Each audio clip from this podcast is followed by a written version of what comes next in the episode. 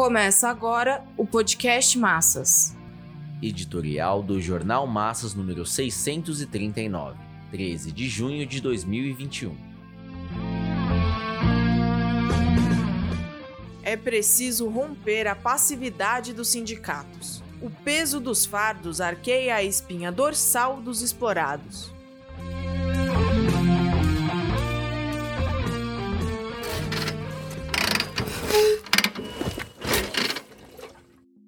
A manifestação massiva de 29 de maio ergueu um marco de ruptura no longo período de inércia sob o flagelo da pandemia. As direções sindicais e políticas responsáveis pelo desmonte do movimento de massa desde a suspensão do Dia Nacional de Luta, que se realizaria em 18 de março de 2020, foram obrigadas a dar vazão ao enorme descontentamento acumulado no seio da maioria oprimida. Surpreendidas pela afluência de milhares de manifestantes, se viram na contingência de relevar as divergências internas e convocaram mais um dia de mobilização para 19 de junho.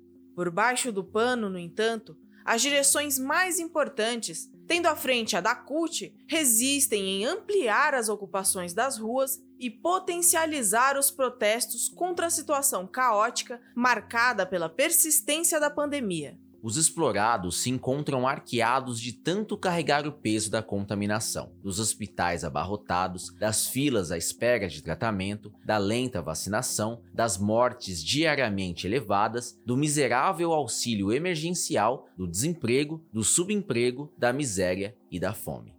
Não bastando esses fardos, a alta do custo de vida dificulta ainda mais a compra dos alimentos, do gás e o pagamento das contas de luz, água e aluguel. Também não poderiam faltar as violentas incursões policiais nos bairros empobrecidos e favelas miseráveis, resultando em aumento das mortes. A combinação desses fatores sanitários, econômicos e sociais deriva de uma situação pregressa de acentuado empobrecimento da família trabalhadora, principalmente com a recessão de 2015 e 2016, e com um baixíssimo crescimento econômico do país nos anos seguintes.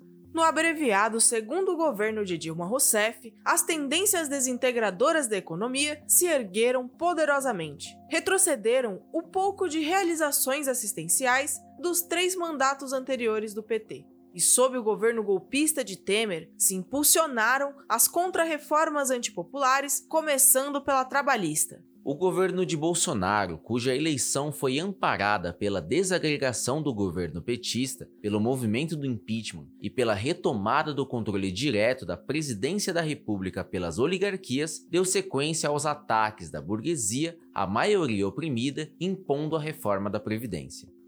O período de reação política e de agravamento das condições de existência das massas trabalhadoras se prolongou, sem que a classe operária pudesse contar com seus sindicatos. Em vez de as direções firmarem as reivindicações dos assalariados, cederam à flexibilização capitalista do trabalho. Engavetaram a defesa dos salários e dos empregos, adotando os acordos de demissão, como os PDVs, de congelamento ou redução salarial, o PLR, layoff, banco de horas e férias coletivas, e colaboraram para a implantação da terceirização. Na pandemia, aceitaram a redução salarial e suspensão do contrato de trabalho colocaram-se sob o teto do miserável auxílio emergencial de 600 reais e nada fizeram quando Bolsonaro e o Congresso Nacional reduziram-no à metade e depois a podtrack. Diante do fechamento de fábricas e demissões em massa, as direções sindicais e políticas se limitaram a negociar indenizações.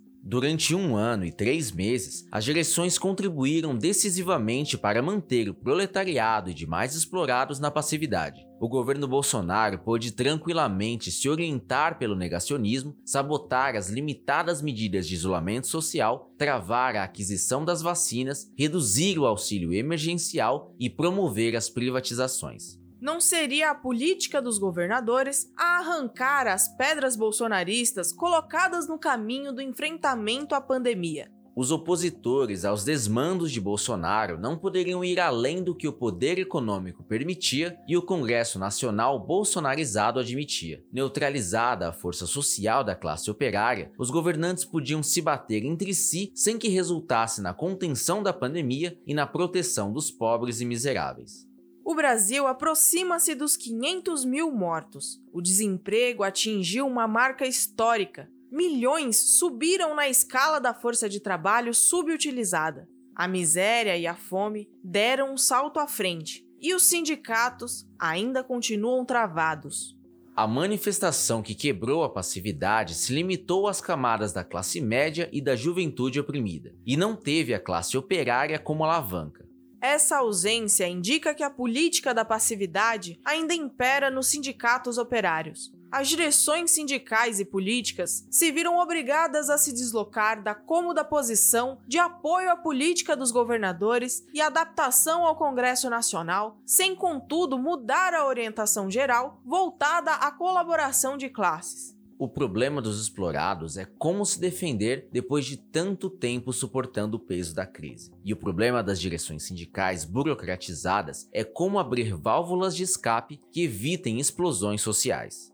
Os cálculos das direções políticas estão sendo feitas em meio a esses dois problemas interligados. O melhor para elas é abrir a válvula para as camadas da classe média descontente e manter as do proletariado fechadas. O governo Bolsonaro está acuado pelo quadro catastrófico. As eleições presidenciais ainda estão distantes e o impeachment aparece no horizonte como última cartada da burguesia prevalece a tese do desgaste do governo Bolsonaro, do fortalecimento da candidatura de Lula e constituição de uma frente ampla antibolsonarista. Quanto mais as direções conseguirem adiar a intervenção da classe operária e disciplinar a mobilização da pequena burguesia, melhor para esse cálculo estratégico. Tudo indica que a manifestação de 19 de junho seguirá a tese do desgaste o que implica evitar a todo custo que as massas se levantem por suas reivindicações próprias de emprego, salários e direitos, que devem constar apenas verbalmente nas convocatórias e nos discursos inflamados contra Bolsonaro. As bandeiras de romper a passividade dos sindicatos e lutar por um programa próprio de emergência dos explorados devem ser concentradas e amplamente defendidas pela vanguarda com consciência de classe.